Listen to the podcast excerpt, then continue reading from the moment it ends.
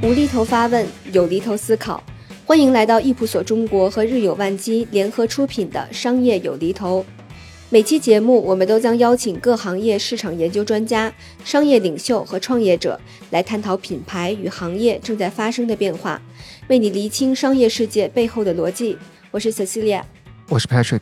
那本期呢，其实是我们的一期非常临时起意的一个特别对谈节目啊，因为我的搭档妮蔻小姐姐她不在。对，确实这一期节目呢，是我临时说想做一期哈，因为最近呢，其实在做一个世代和人口的一个研究，然后是集团这边在做。做这个研究的时候呢，看到了一些数据和发现，我个人是觉得大受震撼。实在是有点忍不住，迫不及待的想尽快跟大家分享一下其中的一些发现，所以是非常非常临时的拉了 Cecilia 来录这一期节目哈，然后也因为实在是时间太紧张，所以这一期尼寇会暂时缺席一下。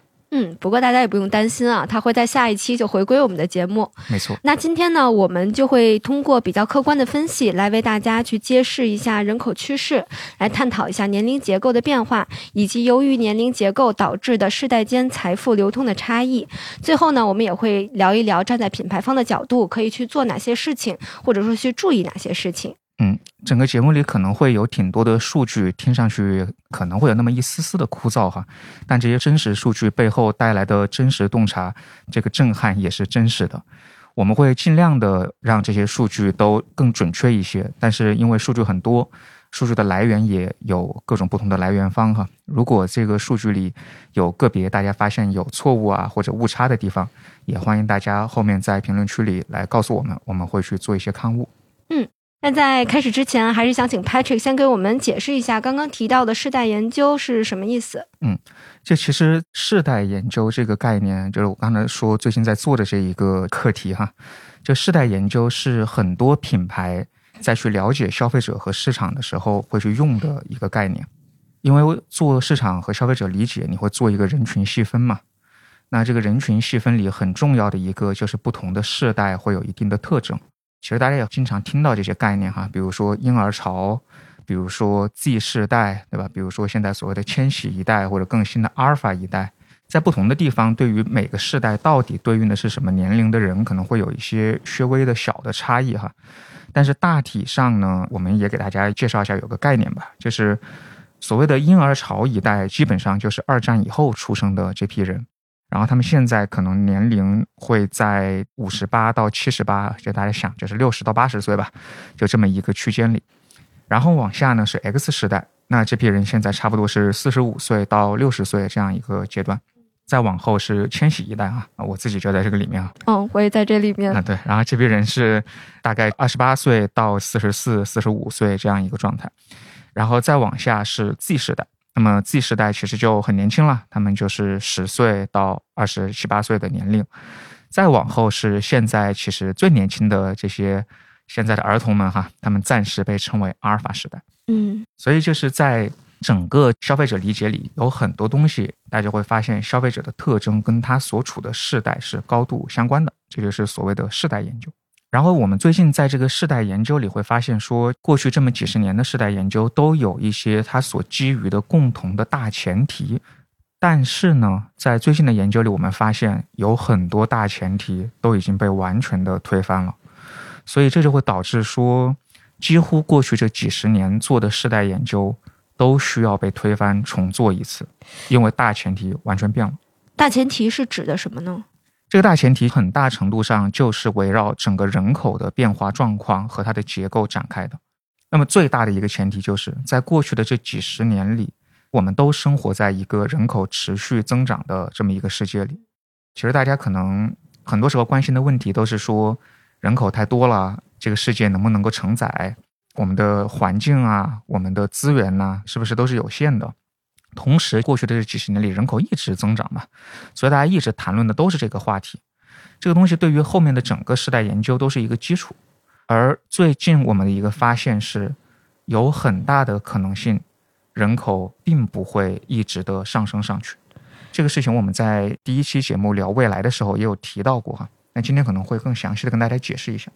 之前我们有提过哈，现在我们是看到说很有可能到二一零零年左右，根据联合国的这个预估，人口就会到达顶峰。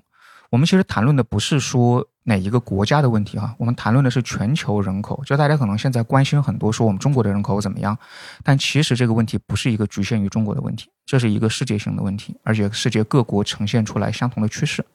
那么在这个趋势下，很有可能世界人口也就是到二一零零年或者前后吧。会到达一个顶点之后，人口就会开始走下行，所以这是一个非常大的趋势变化。嗯，那你刚刚有提到说这个世界人口开始出现下降的这个趋势吗？那我们要怎么去判断它会出现下降呢？就是为什么我们知道它会下降，对吧？嗯，很多大的趋势是有一些小的信号来做提醒的，而现在在这个世界上就已经出现了一个很重要的信号，这个信号就是世界主要的经济体。以及世界的这些人口大国，他们的人口已经开始出现了下行的趋势。嗯，啊，我们可以去看一些更加具体的数据哈。这个地方有一些基本的概念可以再阐述一下。有一个概念是说替代率哈，替代率其实是指平均一个女性需要生多少个孩子才能维持整个人口的数量的稳定。然后这个数字差不多是两点一这样一个水平。其实大家能够很好的理解嘛，这个概念并不复杂，就是说。一个父亲，一个母亲，到一定的年龄，他们都会去世，这就是失去两个人，对吧？那所以其实需要出生两个人才能够维持住这样的稳定，嗯啊，所以这个替代率差不多就是两点一这样一个水平，对应的就是会有生育率，到底平均一个女性会生多少个孩子？而在我们刚才提到的很多国家里，生育率都是低于替代率的，在这种情况下，人口的下降是一个必然的趋势。像你刚才提到的人口超级大国，也是已经低于替代率了吗？全球的主要经济体和人口大国里，其实目前都是这个状况。我们知道中国的生育率可能也就是一点一几的水平，那明显是低于两点一的。即使是我们认为非常大的人口大国、人口在增长的国家，像印度，它的人口的生育率目前也是低于替代率的。哦，这个跟我们大家的一些传统观念想法是完全不同的。是的。在这种变化下，就会让整个趋势变得非常的极端。根据目前的这种生育率的状况去预估，我们还是引用联合国的数据，就是我们大家都在谈论中国的人口下降，世界的人口下降，但我们似乎没有意识到这种下降会有多么的剧烈。在一个中等生育率的预估前提下，到二一零零年，也就差不多七十五年以后吧，中国的人口都不会有八亿人。今天中国人口是超过十四亿的。如果在一个低生育率的前提预估下，到二一零零年，中国的人口甚至到不了五亿人。今天十四点几亿人，只剩五亿人，我不知道大家能不能想象那是一个什么样的场景。这个数据，说实话，我个人的感觉会不会有一点点危言耸听了？因为数字都只剩下将近一半了。嗯，这个是真的会发生吗？这个事情其实我自己心里第一次看到的时候有很大的疑虑，特别是即使说我们去年第一次出现了人口的负增长，但这个负增长的绝对数其实是很小的嘛。嗯，所以说你要说人口减少这么多，绝大多数大家第一反应觉得是反直觉的。所以后来我做了一个非常不科学的一种测算哈，但是这个测算方式能够帮助大家理解为什么人口下降会是一个断崖式的趋势。有几个数字大家先记一下哈，就是中国现在的。人均的预期寿命大概是七十八岁多一点，然后平均的生育年龄大概是二十九岁，所以我们用一个非常非常不科学和不严谨的测算哈，但这个方式能够帮助大家理解这个问题。在过去的二零二二年，因为人口的平均寿命是七十八岁嘛，也就是非常粗略的，大家可以这么想象，在二零二二年去世的人，差不多是在一九四四年出生的人。一九四四年，我们国家出生了九百七十万人。也就是说，你就可以想象说，二零二二年你稍微的粗估一下，可能会去世差不多一千万人的样子。同时，因为平均生育年龄是二十九岁，那么在二零二二年生育的这些人，他们基本上会是出生在一九九三年。那么一九九三年，我们国家出生了多少人口？我们国家出生了两千一百二十六万人。这两千一百二十六万人，我们假设里面有一半都是女性，我们假设他们都结婚了，我们假设他们都在这一年生孩子。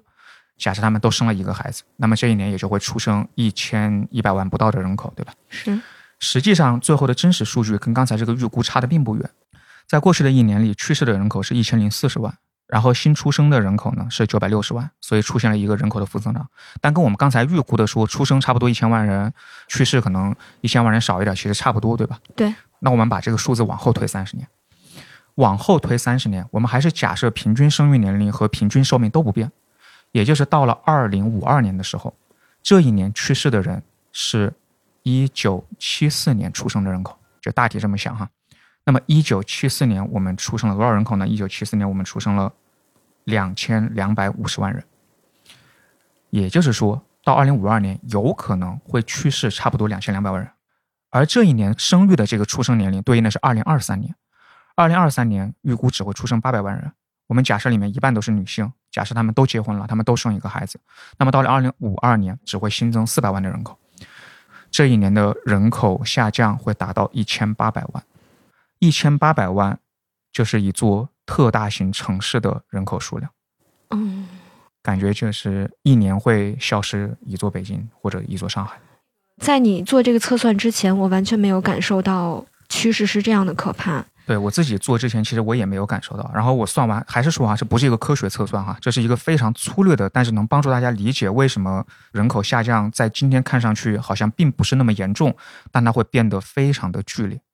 嗯，那其实我在想啊，有没有可能就是在二零二三到二一零零这段时间里面，人口比如说它会出现停止下降的情况，或者说出生率有没有可能会上升，死亡率下降等等，会不会有这样的一些事情？这个当中，我相信人均寿命一定是会不断延长的，所以这个部分会有所变化哈。但是出生率其实是这里面的决定性因素嘛。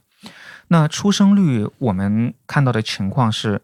在人口趋势走在我们前面的那些国家啊，不管是像美国呀、英国呀、日本、韩国等等吧，一旦它出生率开始往下走，除非发生一些重大的社会性事件，比如不恰当的例子，比如说战争，除非发生这种事情，出生率很难说在下降的趋势里重新开始走高。嗯，我们在这个里面发现了一个社会学现象，我在里面目前没有看到明确的原因，但这个现象很有意思，就是。如果你出生在一个规模更小的家庭里，你会倾向于有更少的孩子。我举个例子哈，就比方说咱们的祖父辈，可能他们的兄弟姐妹，瞎说哈，有八九个。那么当他们去组建家庭、生孩子的时候，他们可能就只倾向于要五六个孩子。那就是我们的父辈可能就只有四五个兄弟姐妹。当我们的父辈他出生的家庭是有四五个兄弟姐妹的时候，他就会倾向于只要两三个孩子。而当如果我们出生的这个家庭是有一两个兄弟姐妹，我们可能就希望只有一个孩子，而那些独生子女，他甚至可能不想要孩子。嗯，这个现象在全球都存在，就是一旦说你出生在一个更小的家庭里，你似乎有一种倾向，或者大多数人有一种倾向，你想要更少的孩子。所以在这个趋势下，出生率很难扭转。这个在实际的情况当中也是如此吗？实际是这样的，我们可以举一个例子，比如说意大利吧，这也是世界上现在人口问题挺严重的一个国家。大家对意大利在这种美国的电影里或者美剧里看到的意大利家庭，对吧？教父、绿皮书，大家有什么印象吗？我的感觉啊，就是一大家子人全都坐在餐桌上，对，围一个巨大的餐桌才坐得下。对，就是意大利人这个家庭的结构，好像总是觉得人很多很多，对吧？对。而实际上呢，现在的意大利的家庭里。平均的家庭成员人数就是两点四个人而已，而且这种所谓的单成员家庭哈，就是我也不结婚，对吧？我也没有孩子，占到他总数的百分之三十三。所以从一个非常倾向于有很多孩子的一个大家庭的这种社会倾向，到现在其实更多的是一个单身家庭的这么一个状况。对于意大利这样的国家来说，也没有花很长时间。嗯。那为什么人口会下降的这么快呢？因为听你刚才举到的这些例子，我有一种感觉，整个世界大家都已经说好了不生孩子一样，都不想生是吧？对，这个不同的国家人口下降的原因差别肯定还是挺大的，或者不愿意生的原因还是挺大的，里面有社会、经济、文化等等的原因。我们可以拿一个例子出来说一说。我们拿这个人口出生率最低的国家吧，我们的邻国韩国，看一下怎么看待他的这个大家不愿意生孩子这个问题的。韩国呢，在一九六零年的时候，每名妇女啊，大概生育五点九个孩子，这么多？对对，就大家庭哈。嗯。然后到了二零二零年呢，是零点八个，就是啊一个都不到，意思就相当于有有很多人不愿意生孩子嘛。造成这个当中的原因，提到的第一个就是关于说房价太高是啊，生活成本很高。第二个呢，也有说教育成本也很高，就是你需要投入去教育孩子，不管是精力还是钱，都需要投入非常的多。第三个很重要的是，随着女性的受教育程度变得更高，女性似乎开始觉察到，就是说，她如果要去生育，其实要做出很多牺牲啊、不管是说个人精力付出上的，还是社会地位啊、工作状况啊这个当中。所以，随着她的受教育程度更高，有更多的女性不愿意做出这样的牺牲，这个也很好理解吧。那么，再比较直接的原因，就说因为这种工作压力很大，很多年轻人就是没有时间谈恋爱，没有时间结婚，没有时间生孩子。对，同时，韩国还有一个非常特别的点，就是我们去观察说，全世界各个国家所谓的老年人和年轻人之间有没有说很剧烈的冲突或者紧张关系这个问题，绝大多数国家，其实除了韩国以外，全球所有的国家都认为还好，没有什么特别严重的紧张关系。但唯独在韩国，有着非常高比例的人，超过半数啊，接近四分之三的人，都认为说老年人和年轻人之间有非常紧张的关系。是这个我们在韩剧里面也能看到。是，它似乎是一个非常强压式的父权社会，所谓的就是更年长的人对这个小辈之间会很容易形成一种压迫感啊。嗯所以所有的这些原因就促成了说他不太愿意生孩子。极个别的反例有一些文化或者宗教原因，在不同的文化里，目前看到只有在穆斯林文化里会有更多的人倾向于要三个或以上的孩子，但是在其他很多文化里都不是这个情况。嗯，那会不会有可能这个其实是少数国家的情况啊？嗯比如说像一些再大一些的人口大国，比如说印度，它会不会没有这样的担忧？我们确实也会去看说是不是中国会这样，对吧？或者就是东亚啊，或者是怎么样？对，但像刚才提到的，欧美也有这个问题。那大家也会说，总有反例吧？比如说印度人口持续在增长，而且他们也为此似乎感到很自豪哈。嗯而印度的真实情况可能没有我们想象的那么的完美。印度的生育率的下降速度是飞快的，这个下降速度大家认为中国下降的快，对吧？它其实比中国下降的快多了。在过去的二十年里，印度的总和生育率从三点二二啊，也就是刚才所提到的说一个妈妈会生三个多孩子这样的样子，平均下降到现在也就是二点零一了。然后这样一个速度只不过花了二十年。按照二点零一来说，它就已经低于替代率了嘛。那如果这个速度继续下行的话，很有可能的情况是它很快也会跌到一点几的水平。虽然目前来看，在二一零零年它的人口出现下降不一定会发生，因为从你的人口的生育率低于替代率到人口正式开始下降，其实需要一些时间嘛。嗯就是刚才提到那个人生育人口的基数问题，但是最终走向下降，呃，也只是一个时间问题。嗯，坦白说，我会有一些好奇啊，因为我们刚才谈到人口下降，都是觉得好像是很负面的一件事情。但是其实，在我自己的理解上，我总觉得好像人口过多才会有很多问题产生，比如说资源问题、环境问题，再比如说，呃，我们之前一直在谈论的这种粮食紧张等等。所以，那这个人口的下降到底会造成什么不好的地方呢？我并没有说人口下降是一个不好的事情哈，也没有说它是一个坏的事情，我只是认为这个下降的速度令我大为震惊，令我震撼。嗯它的好和不好，我们不做一个评价，嗯但是它一定会导致一些人口结构的变化，而这些变化相应的会需要，不管是企业啊、社会啊或者个人，可能需要做出一些调整。它必然带来的一个社会人口结构的变化，就是人口的老龄化。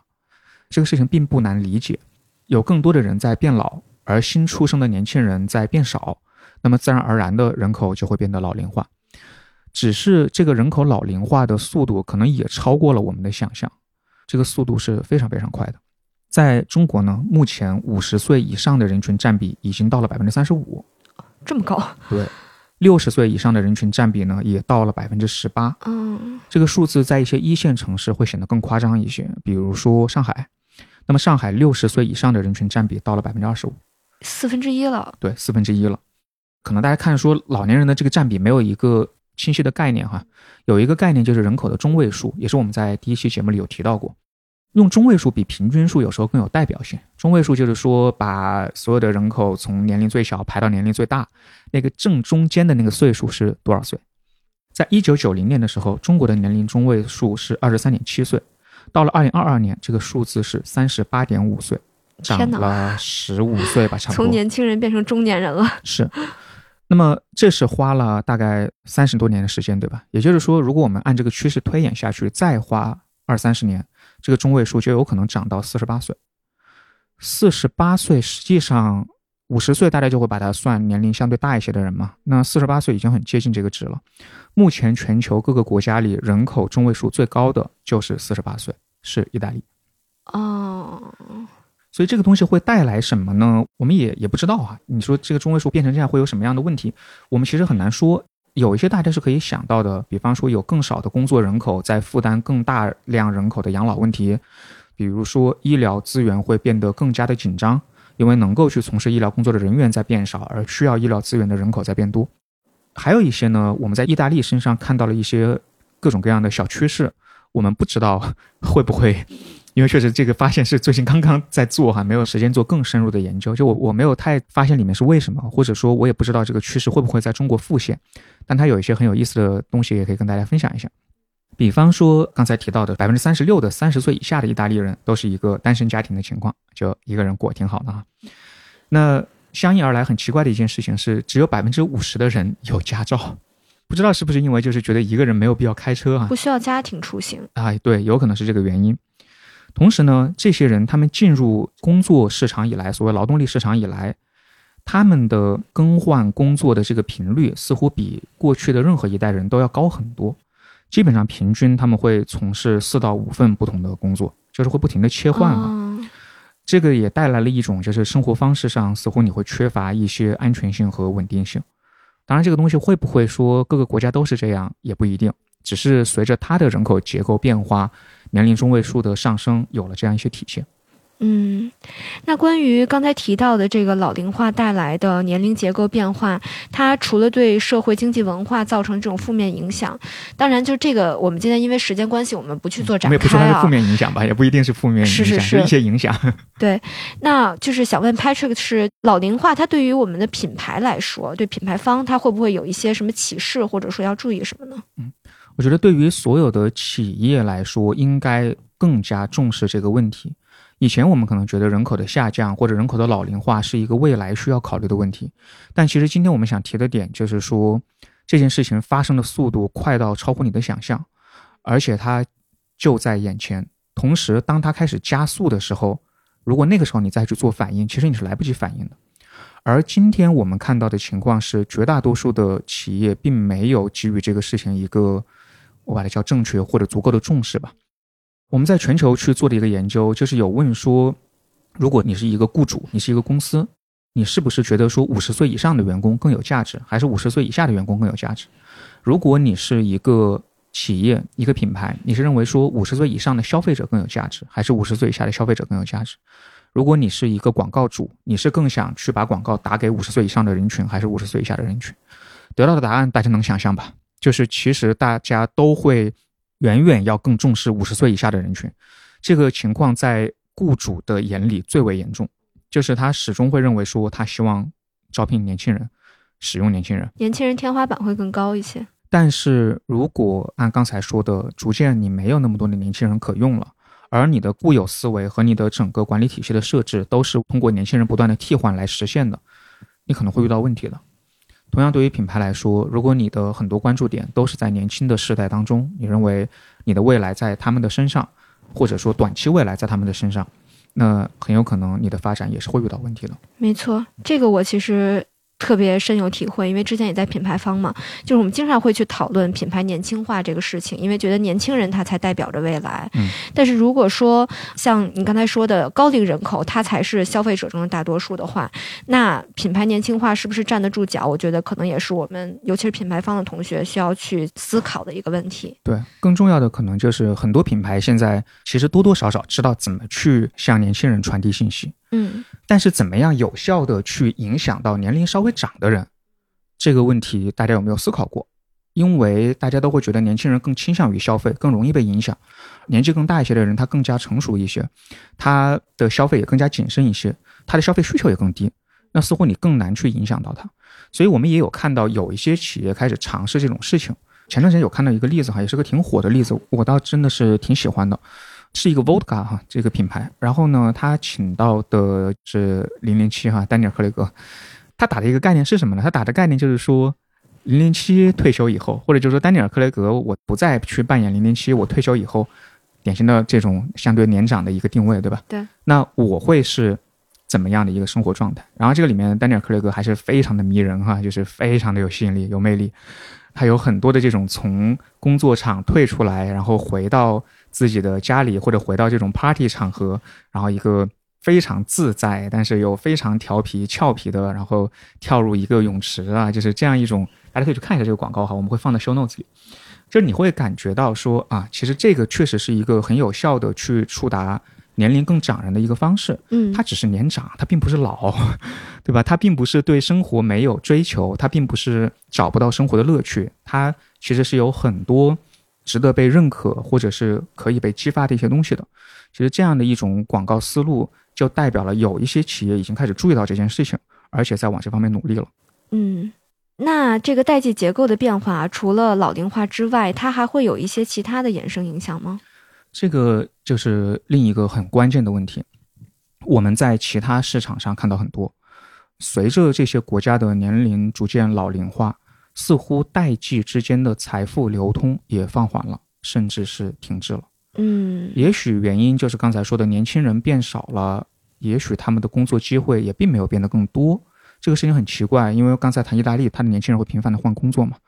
那么老龄人口在变多，年长人口在变多，他们似乎对有一些工作岗位的把持是不是更稳定一些？他们的收入会更高一些。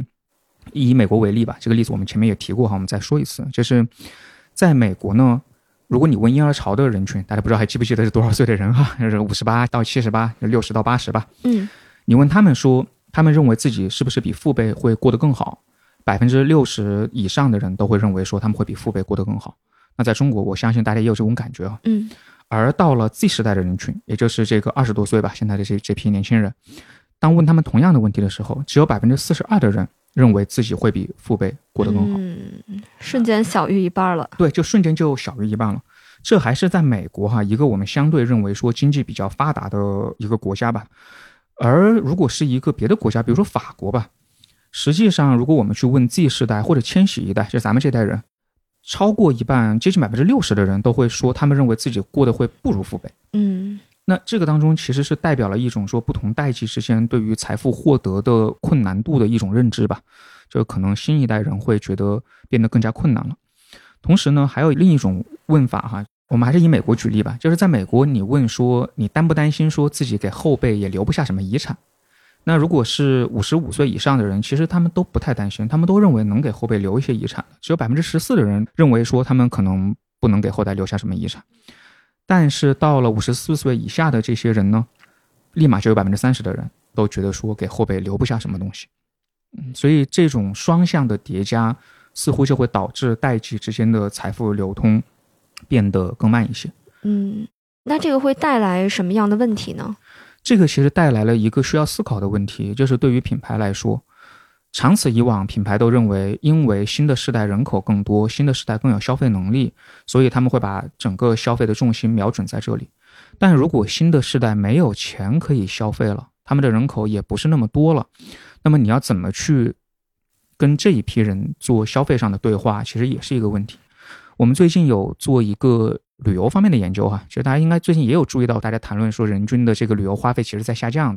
我们有在做旅游的研究里，这个可以到时候再找一期跟大家聊一下。嗯，但是有一个可以前情提要看一下的有意思的小发现，在选餐馆这件事情上，就是选什么店去吃饭这个事情上，绝大多数的不同世代、不同年龄的人优先考虑的因素，第一个当然都是味道。第二个基本上都是食材的这个新鲜程度，只有一个人群不是这样的，就是十八到二十四岁的年轻人们，他们依然优先考虑味道，但是他们第二考虑的是性价比，他们会更在意价格，而食材的新鲜程度连前三都进不了。哎，那这个有没有可能是因为他们还是学生啊？他们就是很年轻，然后收入也可能比较低，所以他更在意性价比。他会不会有可能不是这个代际的问题？是有可能的哈。今天最后想谈论一下的是说，怎么正确的去看待世代的不同特征。嗯，因为有很多时候我们把很多概念混淆到一起了。比如说刚才 Cecilia 提到的这一个，这个东西叫做生命周期效应。哦，生命周期效应就是说，不管是哪个世代的人，你在你某一个生命阶段的时候，你都会表现出来某一些特征，对吧？比方说你年轻的时候，你可能更会考虑换一个城市生活，换一个城市工作，或者你精力更充沛，你可能在各种这种夜间活动上，对吧？更有可能去消费。对于年长的人来说，你可能对于健康的追求会更高，你会更在意这一方面的消费，这些都可能是一个生命周期的原因。所以我们刚才也提到说啊，虽然年轻人现在好像更注重性价比，那究竟是这一代人的特点，还只是这个年龄段人的特点？这个事情可以再去关注一下哈，因为随着年龄的增长，也许收入增长啊，有一些事情会发生变化。第二个容易相混淆的概念是我们把它叫做时期效应。哦，时期效应是怎么理解？呃，时期效应更多的是说，发生了一些群体性的事件，这个事件会对所有人都产生一些影响。举例来说，疫情吧。啊，那如果我们去访问某一个代际的人或者年轻人，会发现这些年他们对健康的需求变得很高，那我们可能就会有一个误判，说年轻人对健康的需求变得很高。但实际上，这个健康需求增高呢？很大程度上是因为疫情在过去的这几年里对大家造成的冲击。你去问任何一个代际的人，他的健康需求都在提高。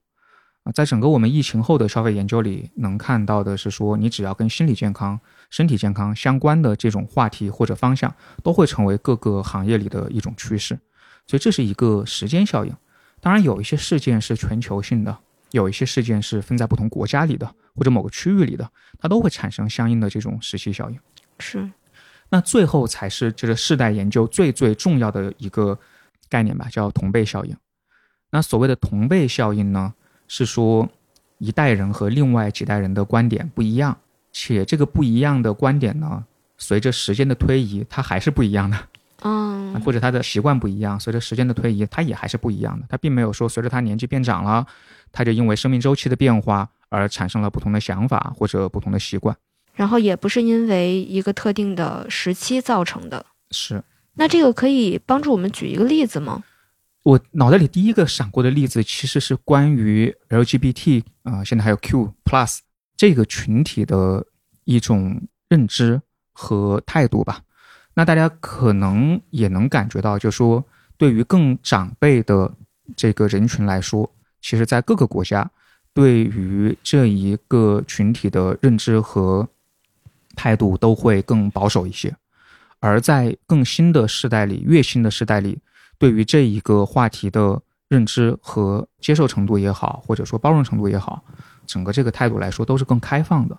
嗯，而且大家应该也能想到吧，就是并不会因为，比如说咱们现在是呃年龄对三十左右的年龄哈，并不会因为我们到了五十岁，我们就突然一个大反转说。我就突然又变得保守了，嗯，我对于这个话题的观点发生了巨大的变化，没错。似乎你也很难想象说，一个相对年长、现在对这个问题的看法相对保守的人，再经过十年，他就突然一瞬间说完全改变了他的想法，其实也很难，对吧？对。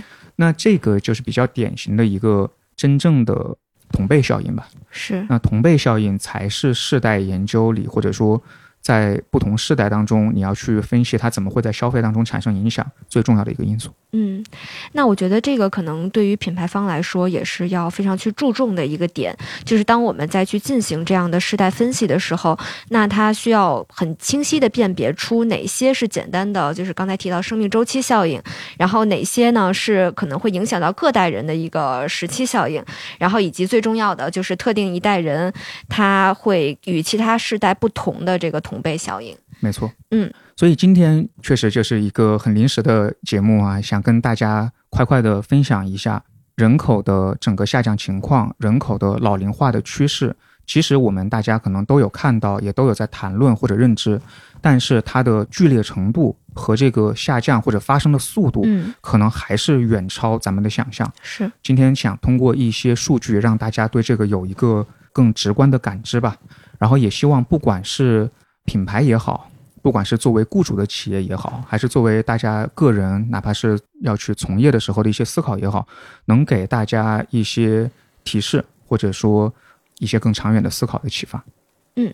所以说，很多我们曾经依赖这种人口增长还有人口红利去进行商业模式的这些企业，可能都会面临一些比较重大的考验。我们要从现在开始为一个人口下降的这种全新时代去做好准备。那今天呢，我们也希望这期节目可以给大家提供一些想法、一些信息，或者说是启发。嗯，也不知道大家对于世代研究和趋势会有哪些想法和思考？欢迎大家在留言区和我们交流和探讨。非常期待听到你的声音。那最后也欢迎对商业市场营销感兴趣的朋友和从业者来商业有厘头的听友群一起来交流。我和你寇 Patrick 也会在群里参与大家的讨论。你可以点击节目 show notes，或者在置顶的评论区查看进群方式。无厘头发问，有厘头思考。那我们下期再见啦，拜拜，拜拜。